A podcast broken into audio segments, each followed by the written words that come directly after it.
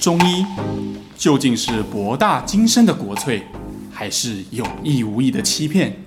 这里是肖玉一讲透中医。Hello，大家好，我是肖玉一。 Hello，大家好，我是 尚。今天，我刚才想要讲话，今天我们要聊的话题很有趣。 我觉得这个有趣的点是在于，搞不好你自己就听众可能本人自己就有发生过，或者是你身边的人也常常发生，也不一定。对，因为我们之所以上想要做这一集节目，赶快推给上，对不对？哈、上想要做这一集节目的原因，就是因为他说他看到他的办公室同事，在 抖，对对对对，所以我们要做的其实就是抖了这件事情了。对哈对，关于抖，对对对，但是要谈抖之前哈，我们先限定一下我们今天谈的范围啦。哈好，的，就我们大概会谈三种类型的抖动。嗯，好，第一种就是你去做完各种检查，然后发现，比如说你可能就是拿杯子，他说：“哎呦，你怎么那么紧张？”他说：“我没有紧张，可是你的手就走走走走，人家茶杯里面的茶都会一直往外喷这种。哦，无时无刻的抖的这对，种，人家很怕害怕，你如果帮人家倒茶的时候，人家会很就害怕那洒出种，来这样，或者是 呃，你明明就没有紧张，但是你却一直抖。上上台拿着一个本子的时候，你的手就会一直抖那种。嗯，那这种抖的，哦，就那你去做检查，一切都正常的，嗯，好、然后人前人后都抖的，啊、 如果你只有上台才抖，下台就立刻不抖，那代表你真的是紧张紧张了才抖哈。但是如果你连自己在房间里面也抖手伸出来，在你前面就会一直晃的这种哈，哦那基本上这种就是原发性的手抖。哦，原发性的抖动，嗯，所所谓的原发性这三个字哈，在现代医学的范畴里面，它就泛指没有特定原因就叫原发性。嗯，比如说原发性高血压，意思就是说他也不知道你为什么高血压，反正你就是高血压，哎反那那就是原发这性高血 结论压。了啦，结论那你会说，那不是只有这样吗？呃，有哦有些高血压，它比如说它是肾脏腺长了一颗肿瘤，哦，然后它导分致泌高出一些血特别压的，激素，然后血压高到两百。嗯那像这种肿瘤性所引发的高血压，就不是原发性高血压。嗯，好，那原发性手抖就是指你做过任何的神经检查，包括比如说电脑断层啊、核磁共振啊、嗯周边神经传导啊，然后做完都是啊，先生你完全正常，小姐你完全正常，却还抖那的你就种。是一直抖，那你就是原发性手抖，那这种就没有药医啦。哦，那这是没有药医，就是连中医都没有药医吗？不是，我是指 说西医就会跟你说西医没有药医、 啊。其实就跟你说，其实这就是没什么事。如果没有这 样，药医，我们做这期节目要干什么呢 我？想说，这这时候听众应该吓死，想说哇完了，我就是那个原发性抖的人。对对对对对，好，那这是第一块。那有一种抖，就是比如说有时候突然我啦，我自己会突然就是嗯，然后就是身体会一个很大的抖动，或者是上你厕说像所。嘎伦顺那种感觉吗？嘿嘿嘿，我就是挺胸尴尬，就是会突然一个大大的、 突然突然的抖动，它平常平时就不会，就是突突发性嘛，有点像这样子。那那个是什么样的状况？就怎么会怎么会这样子抖？ OK，呃，首先哈，我们要怎么界定这种抖跟刚刚我们讲的原发性手抖这两种状态？嗯，原发性手抖通常都会出现在特定的姿势，比如说拿茶杯、端东西哦，比如你呈呈现一个特定姿势的时候，它开始抖。嗯，好、那或者是有特定的重量或没有重量的时候会抖，有些人是有重量的时候会抖，不一就定是。因人而异的对。但是你刚刚讲那种类似像卡伦顺的那种抖哈、嗯它其实比较不是你自己可以诱发的，哦，所以是身体有点状况，就是你不知道为什么就突然想想要抖一下，对，而且抖完会觉得还蛮哎、松快的。抖完之后你就觉得，哎、对对对， 就觉得还蛮舒舒舒爽的。因为那你哈忍不住 啊，对对对对对，就像有些男生他上完厕所之后会突然间抖一下，哎抖一下觉得很舒服这样。哦所以也男生也会就是也有这种时刻。OK，对，那这些都是以中医来说，这种都是水饮往上冲的状态。我是到底湿气多重？嘿在呃《伤寒论》里面，就是一本汉代的中医古书，嗯，他在讲这种抖哈，我们通常会用润动这个字，润动，好好活，好鲜明的用词。对对对，它指的就是非意识能够控制，而且是偶发性的。哦，像刚刚我们说的原发性手抖是你可以诱发出来的，偶发意思就是偶尔突然间来一下，上一秒是正常的，你突然想抖就抖一嗯下，抖完就、哎诶再也不抖了。你想要再抖一下，觉得很舒服，也也没办法。嗯哎，它是 它想来就来，而且突然间会来一次的。 ，OK，那这个范畴里面抖通常有几种状况哈，除了你刚刚讲的上厕所啦，嗯，或者是说有些人他会呃突然间坐在那边好好的，他就会突然间抖一下；有些人是睡觉睡到一半，突然间会晃一下，我我会好像我好像会，掉下去，还是对我都以为我做梦哎、对对对对对 对，那有些人是他会觉得突然间坐在那边好好的，心脏稍微跳一下；有些人是眼皮会稍微抖个一阵子，眼皮或眼睑都比较常见。哦，所以那也都算是水影的抖的范畴。对，那这种其实都是比较偏向水饮上冲的范畴哈懂了。那这一种抖在中医的治疗，呃，在中医嗯服用中药的治疗效果是最好的。哦也就是说，这个虽然在现代医学上没有特别的原因，但是通常服了一些就是比如说降冲的啦，或者是化饮的药，嗯，好，或者是给他一些温心阳的药，嗯，它就会变得明显比较不抖，而且这个是几乎可以，就是你吃了药就立刻就不会抖，哦，所以它的相关性是最强的。所以就是因为它有点像是去排湿排湿气的这种概对，念，因为在中医来讲，它其实是一种身呃你的身体里面的水太多到处乱冲哦的一种症状，啊，冲在哪里就哪里会抖这样。哦，原来是这样，难怪我前阵子一直抖一抖，然后后来上次吃那个什么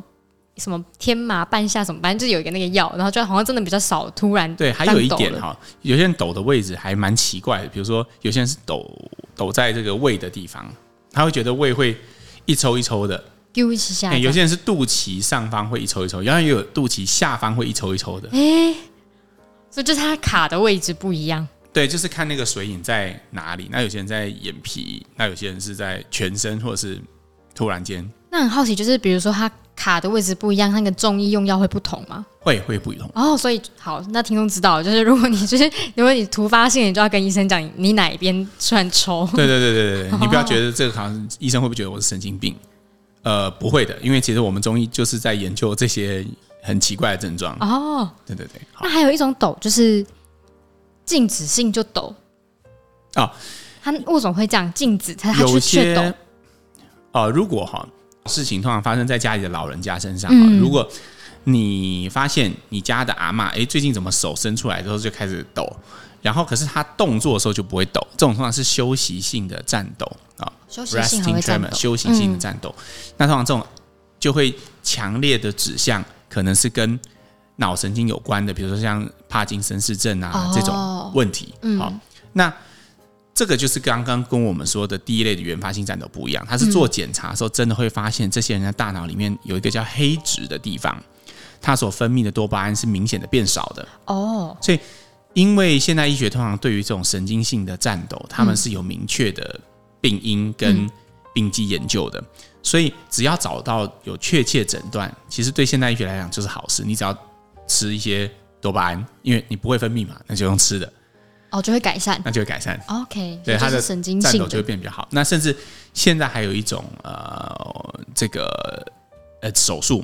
是在你的黑质里面装入一些东西，然后让你这的么酷黑质分泌可以增加，刺激黑 质，刺激它，就是呃分泌多巴胺。嗯，哎、这个也很戏剧。如果你有兴趣的话，你可以上网去查哈这个。这个深层大脑刺激的这个手术做哦完、做之前跟做之后，患者抖动会明显改善。落差很大。对，所以我常觉得对我来说哈，其实没有什么中医和西医的分野啦，就是说只有对患者最好的治疗。嗯，所以如果你的抖动是有很明显的现代医学诊断的，我觉得其实在神经性颤抖这一块，其实是神经内科的强项，他们可以用化学的部分就用化学的方式来来处理它。但是回到我们刚刚讲，如果是前两类，好，不管你是水饮型的抖还是原发性的抖，嗯这些抖动通常在现代医学就很难被去处理归类，很难被定义。嗯，那这个时候就是中医的强项了。可是像这种原发性颤抖，通常患者都是什么样的状况会让他？所以他是就没有原因嘛？那他要嗯怎么样去改善他原发性颤抖？对，这个还是讲回我们中医比较常会看的一种方式嗯啦。像我记得最近我有一个患者是这样，他的手啊，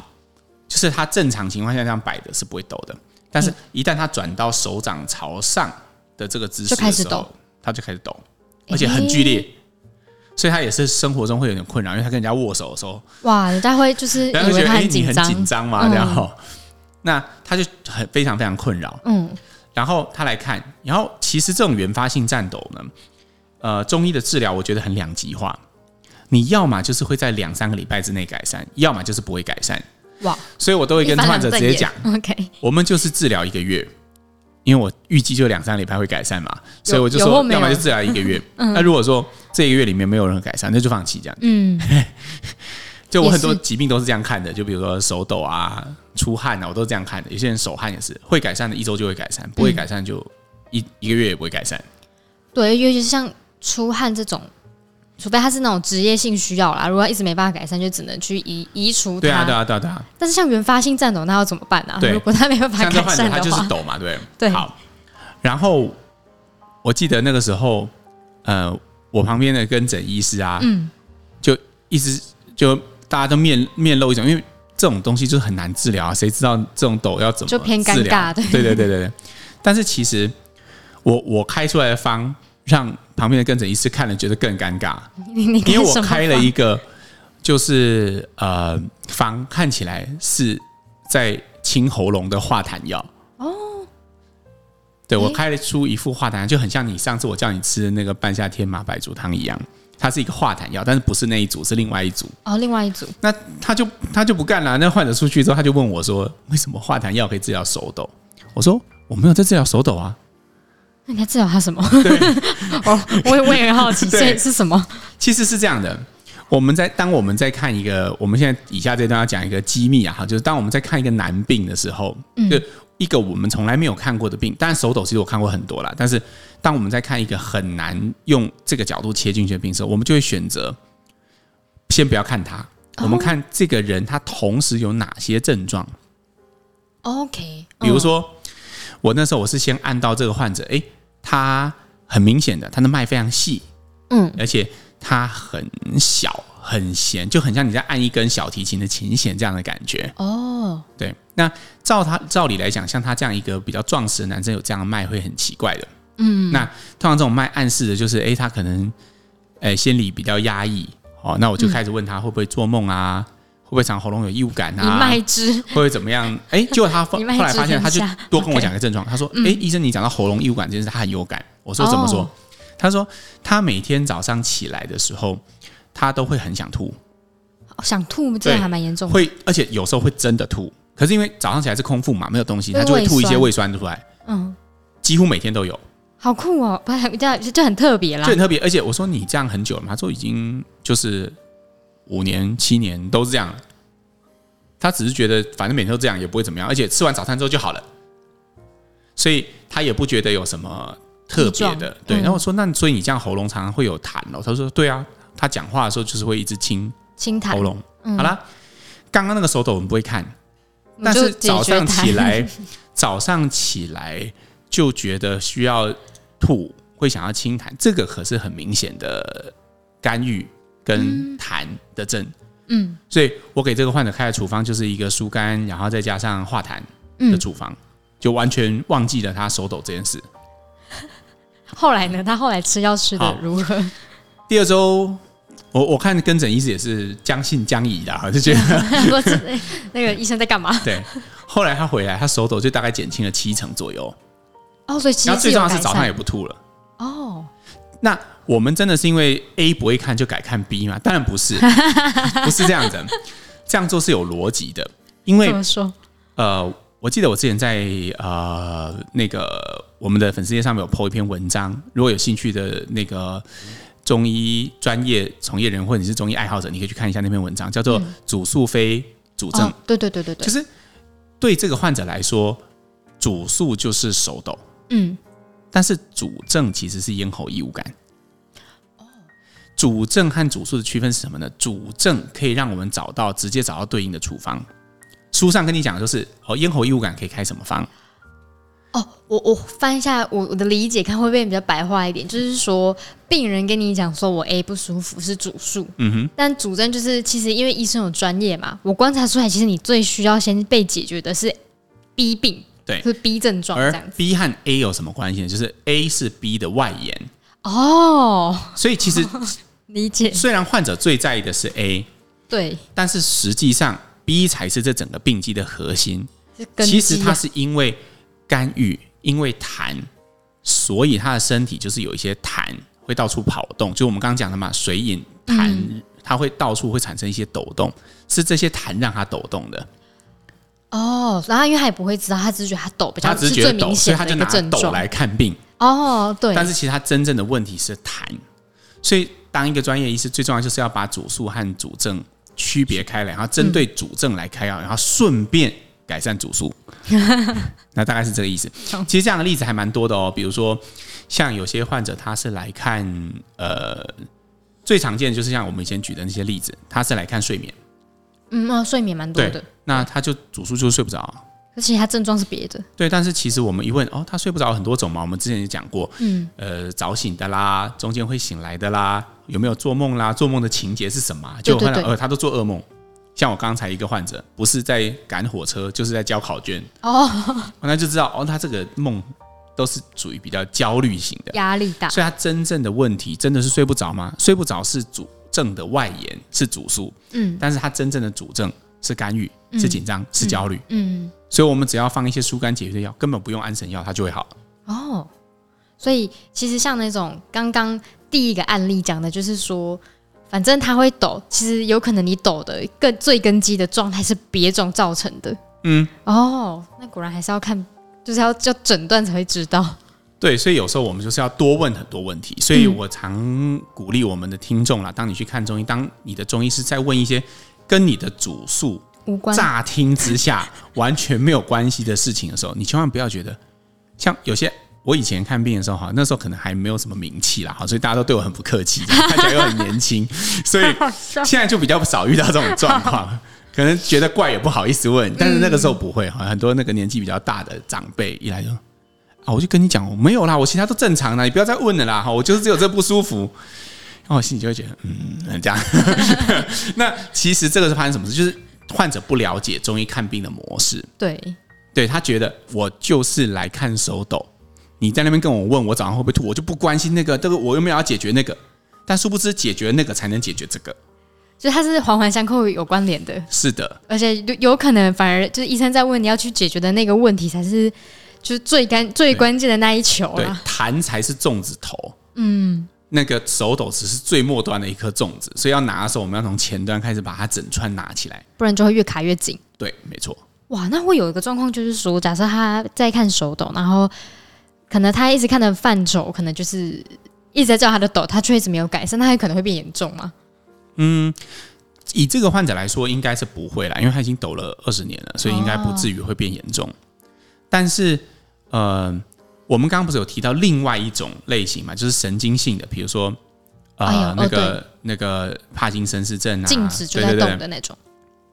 那我最近有一个患者，他也是属于神经性的抖动。我发现，其实就算有明显的原因，如果西医没有办法提供治疗的时候，其实我也鼓励听众可以尝试中医。哦，那所以那个患者是怎么样？所以西医无它法。是小脑造成的颤抖，小脑是管平衡，对，但是小脑管的平衡是蛮特别的。 如果听众有兴趣，可以上网查一下 finger nose finger test，就是呃呃，翻成中文就很奇怪，就手指、鼻子、手指测试，手指、鼻子、手指就测试 finger nose finger 嘛。然后空格，然后小脑好了，对那应该对就对找得到了。 对，你会发现哈，那个那个测验，我刚才跟上在那边玩啊，他也觉得很有趣， 就是我会伸出一只手指头在空中，然后让上先摸他的鼻子。然然后后再来摸我的手手指头然后我就会把手换一个位置，然后他再回去摸他的鼻子，然后再回来弄我的手。啊，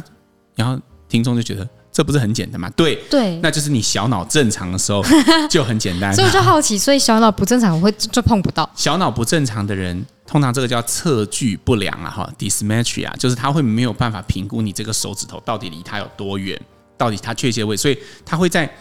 刚开始前段都没有问题，但他的食指快要碰到我的食指的时候，他就会开始嗯对不游移到，然后就会忽上忽下、忽左忽右，然后忽超过忽前面，但是他就是碰不到那个食指头。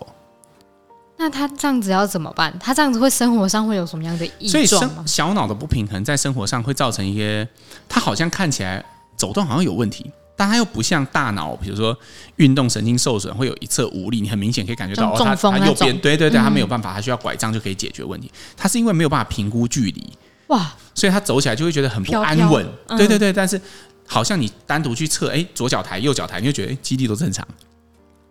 好，那我最近有一个患者，他是因为整期的诊断是因为小脑问，但他没有那么严重啦，嗯，他只是头稍微有点晃。哦就他头会一直左右晃，很像印度人这 样晃来晃去。大家有看到印度人晃头吗？不要，这这在地狱。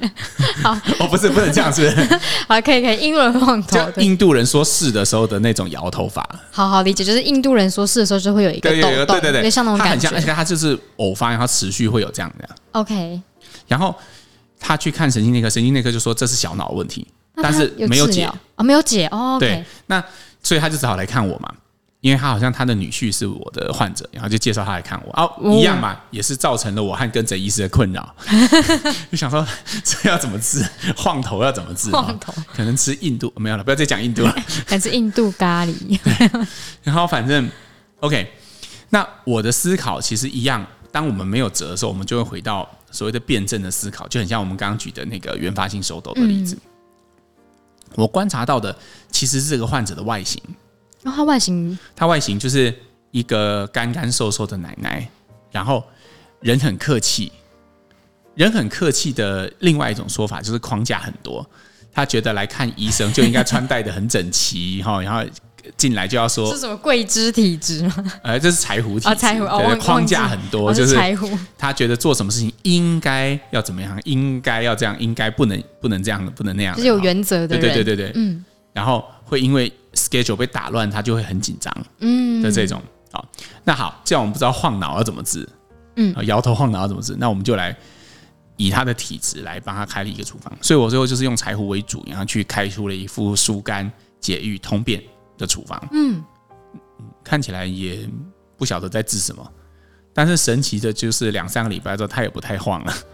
哎嘛，挺好 的，对。然后，但是他的精神啊，他的状态啊，其实也都有改善。所以回到中医学的辩证上，就是我们常常是站在一个不知道到底，你看嘛，你今天假设把你自己想成一个呃宋代的古人好了，你在太医院里面，然后你就看到有个嫔妃就开始抖，你又没有任何的检查工具，你也不知道什么叫 finger nose finger， yes，所以你不太可能知道它到底是小脑来的、大脑来的。你唯一看到就是抖跟患者的这些伴随的症状。对，所以中医学它可贵的地方就是它经过了很长期的积淀，然后很长期的经验累积，嗯它告诉我们说，呃，它指导了现代的临床医师在看到什么症状的时候，某些症状特定的组合、某些症候群，它就指向了某一种处方。处方，嗯的适用的范围、嗯打击的范围。嗯，对，那只要你开出那个处方，患者的症状就能够获得一定程度的缓解。哦，所以就是那个奶奶的那个小脑的状态，就是类似，就是用就是这个逻辑下去嗯，改善它、是治愈啊是啊是它啊的。哦，好，那请下次帮我们总结今天三种抖好了。呃，我们今天主要讲的是三种抖，一种是原发性的，一直是你做任何检查。都都抖检查不出来任何东西的，那这个找中医最好了哈。嗯 结论还真简单。 然后，如果你是有找出原因，那就是神经性的颤抖嘛。对，好，那不管是小脑、呃，帕金森周边神经的问题，那如果可以用现代医学的方式解决，那我建议你用现代医学的方式解决，就是因为会那是确切的。对，那如果你像那位阿嬷一样是有确切的诊断，却但没是有办无法法治治疗疗，嗯那我建议你可以找中医。我们一样可以从站在一个呃中医辩证的角度，也许也帮得上你的忙。嗯，那第三种就是我们刚刚讲的这种水饮症的抖，它是比较特殊的，好、出现在莫名其妙的时间会突然来一下，嗯抖一下，然后睡觉的时候突然来一下，哈，湿上厕所的时候突然来一下，太重了好嗯那这个其实这种湿气和水饮的问题，其实就找中医，这个这种类型的其实是最肯定疗效的。哦，因为它就是去湿气，对，然那后个可其实调是有整很其明他确，的，对中医来说是有很明确的病因的。嗯，但是另外两种就是要看你身上有没有出现一些线索，嗯可以让中医师看得到，然后抓得到，然后帮你处理掉，这样。了解，所嗯以听众在听这集的时候，假假设如果你你或是你身边的人有抖的症状，可能在看病的时候多给医生一些资讯是非常重要的，对对就对可以对帮助自己有那个就是改善那个疗效，改善那个进程。对啊，因为我觉得好像我们要常常上节目宣传，不是宣传啦，上节目宣 导这个概念。对啊，因为呃，我发现其实这样对呃中医临床是会有帮助的，因为不然哈、上次来看手汗，有我记得之前有看过一个来手看手汗的妹妹，嗯，然后哎，当你问他，哎，你一看手汗一样嘛，我们就会开始问，哎，你是不是很多梦啊？他以为我是来聊天的嘞，哦，因为他们就是不了解，对他们不知道，哎、原来这个东西可能是有关的，可能我想的是，他是不是潜意识里面有什么内容啊？所以他压抑啊，然后所以他才会用手汗的方式表达出来，他是不是有气郁？因为我们讲过嘛，局部的出汗都是气郁嘛，嗯，他是不是有一些相对的气郁的辩证？所以多给你的中医是一点资讯，绝对是正面的。对，不要害羞，因为大家都是为了要把。就是要有健康的身体嘛，对啊才会问嘛，因为医生也很忙，然后患者也很忙，所以当然不会乱聊其 他的，那是有意义的。好啦，那又到我们今天念留言的时间，然后呢，哎，我来念留言了。第一则留言，他说：“两位好，然后每个礼拜五固定准时聆听首播，已经他已经成为他习惯的例行公事，也就是星期五下班的小确幸，哦、好开心。”他说：“很感谢两位在百忙之中坚持做优质的节目。”那他想要问一下，就是如何快速让头发生长？因为他就其实就是看别人的头发都长得很快，可以一直换造型，然后他就是长得很慢，每次要换造型的时候就要等就顾欸尾这样。然后他也想要再问一下，就是比如说他上眼皮比较肿，然后看起来眼睛会比较小，所以想要问一下有没有方法可以改善，就是在不动刀的前提之下。就两题，怎么样 OK 长长头发长快，然后怎么样改善他上眼皮比较肿的好，状我态们？先讲比较容易的哈。第一题，呃，其实哈可以，因为我们不知道呃这位听众他的年龄层大概在哪里了哈。对，如果你是年轻女生，我们定一下哈，所谓的年轻女生是指十五岁到三十五岁之间哈，这个年龄层很宽 广哈。嗯，这年轻女生，然后你发现你头发长得比较慢，这个时候其实你呃用一些补血的东西，其实都是会有效的。 OK，、哦、对，因为我们讲过嘛，发为血之余，头发长得慢血，不代表你足血是没有用，只够你全身用，没有什么剩下的。冲不到头发去。对对对对对，所以没有什么剩下，当然就没有办法长什么头发。所以用一些补血药，其实会有明显的改善。再来就是要多睡一点，因为 哦，我们人都是在晚上睡的时候是在养肝血，充电对，所以你自己自身的阴血就是在睡觉的时候会出现，嗯，所以早点睡，然后吃一些养血的东西，我觉得这都是会有效的哈。但是如果你的年龄层超过了三十五岁，那可能，然后你是觉得是有了年纪之后才开始头发变得慢慢，但这个，呃，就是长得比较慢，或者是掉的比较多，懂。那这个当然也是血虚，但你就要多处理关于这个呃激素，就要多想跟激素啊、荷尔蒙啊这边补充有关的。哦，因为可能也老化了。这样对，如果不严重，没有什么特别潮热的症状，也许用一些健康食品互相搭配是可以是改改可以善的。改善。对对对对对，那关于眼皮肿，眼皮肿这个就难了，哈，因为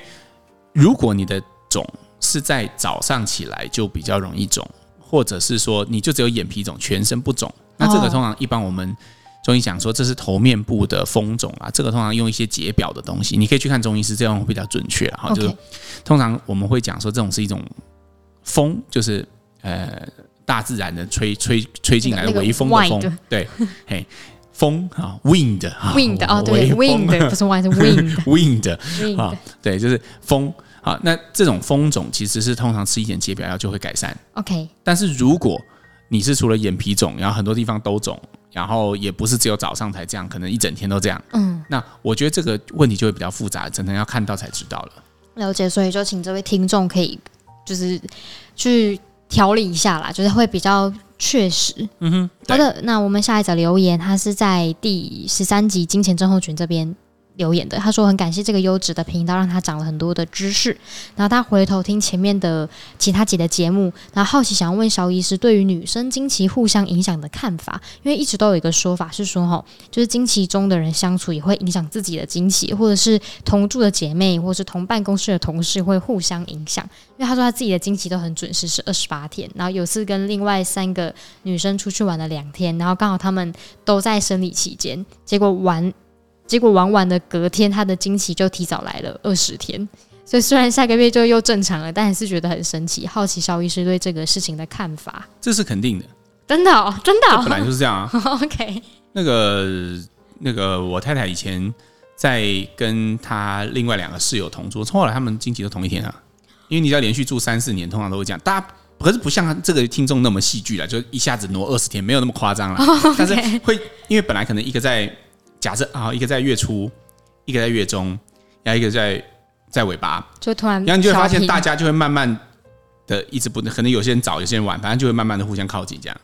哇哦，这本来就会这样，这个这个现在医学已经有证实，这本来就会这样。所以这同是监狱的，同监 因狱为这的个这个 paper 我记得是从监狱做的，因为监狱最多就是一大群女生关在一起嘛，哦，对对对对同对，宿舍的这种最常见，哦，就这本来最后都会同频。反正就是荷尔蒙会互相影响。对对对，这是一种那个，我记得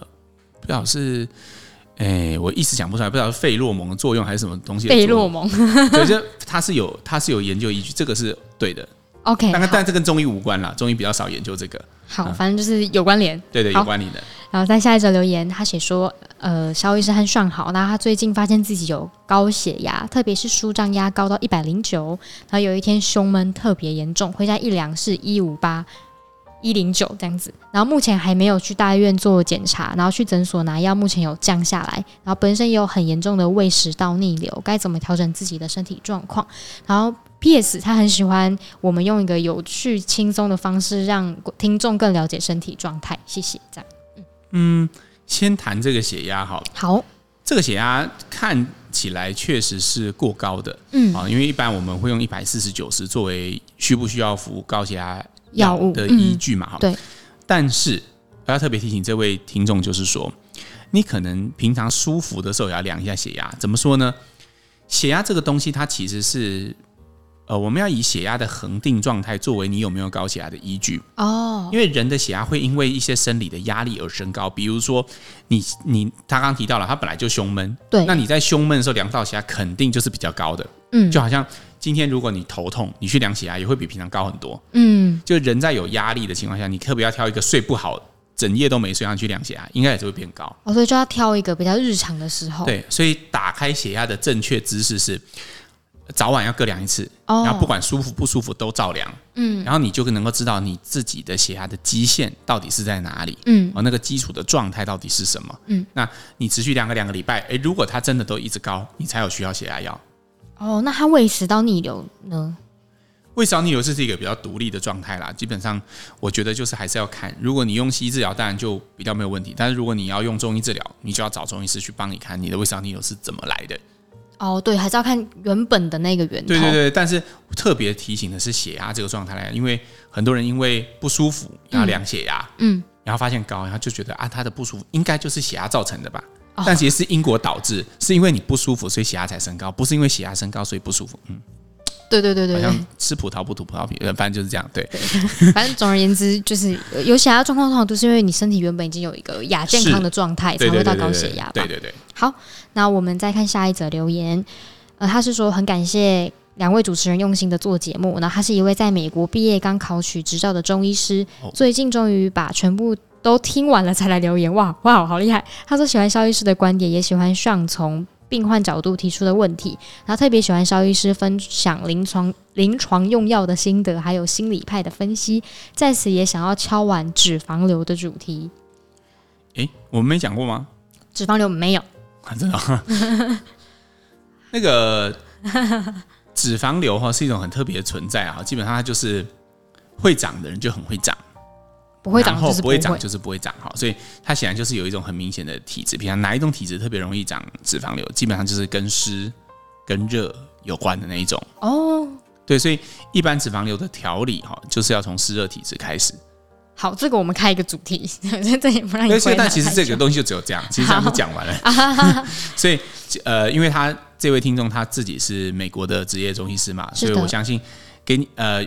就是给你这个方向当参考。哦然后你从你朝湿热的方向去去处理，应该是会有一些看到一些效果。好的。那在最后一则留言，爱健康的人妻，他说，Doctor 肖跟双妹平安很可爱。他说想问我平本身体质有点易怒，尤其是小孩小孩不乖或老公白目，婆婆找茬的时候更是容易气火攻心。那你之前有提到说水气火的原理，那是不是表示我的气很足，只需要运动来排解我的水就会健康呢？然后感谢你们祝福听众满街健康快乐。哎、如果是这三种源头哈，什么老公白目啊，婆婆婆找找茬茬，小小孩孩不我觉听话得，这个应该没有病啦，这应该某种程度上应该蛮正常的。可是他觉得会气火 攻心。对了哈，应该是这样说，诶、如果撇开那些外在刺激，就是呃，一个情绪，我们接收到一个情绪的时候是有一个事件，有个压力事件。好，假设是婆婆找茬好了，这是一个压力事件。这压力事件它会引发我们的身体会呃产生某种反应嘛？那你的情绪的反应，有你会发现。你的身体本身在不同的状态也会有不一样强度的反应，比如你正好月经来，然后正好碰到婆婆找茬，更火哇，那这个就会加成嘛。对，但如果你平常可能就还好，所以我们不讨论婆婆到底有多那个的这件事情，啊对，好我们是讨论你这一块 哈，我们 OK 先把范畴先划分清楚。好，OK，那如果只讨论你这一块，那就确实有刚刚这位听众讲的问题。嗯，越是气郁体质的人，其实他的情绪反应就会越激烈，在同样的刺激情况下， 哦，对他会更怒， 比如说。婆婆都一样急着，嗯这样讲好奇怪。我没有婆婆的听众，就婆婆都一样严苛的情况下，严格也那个啊婆婆就是做她原本婆婆的样子，哎、你这样就是刻板 印象，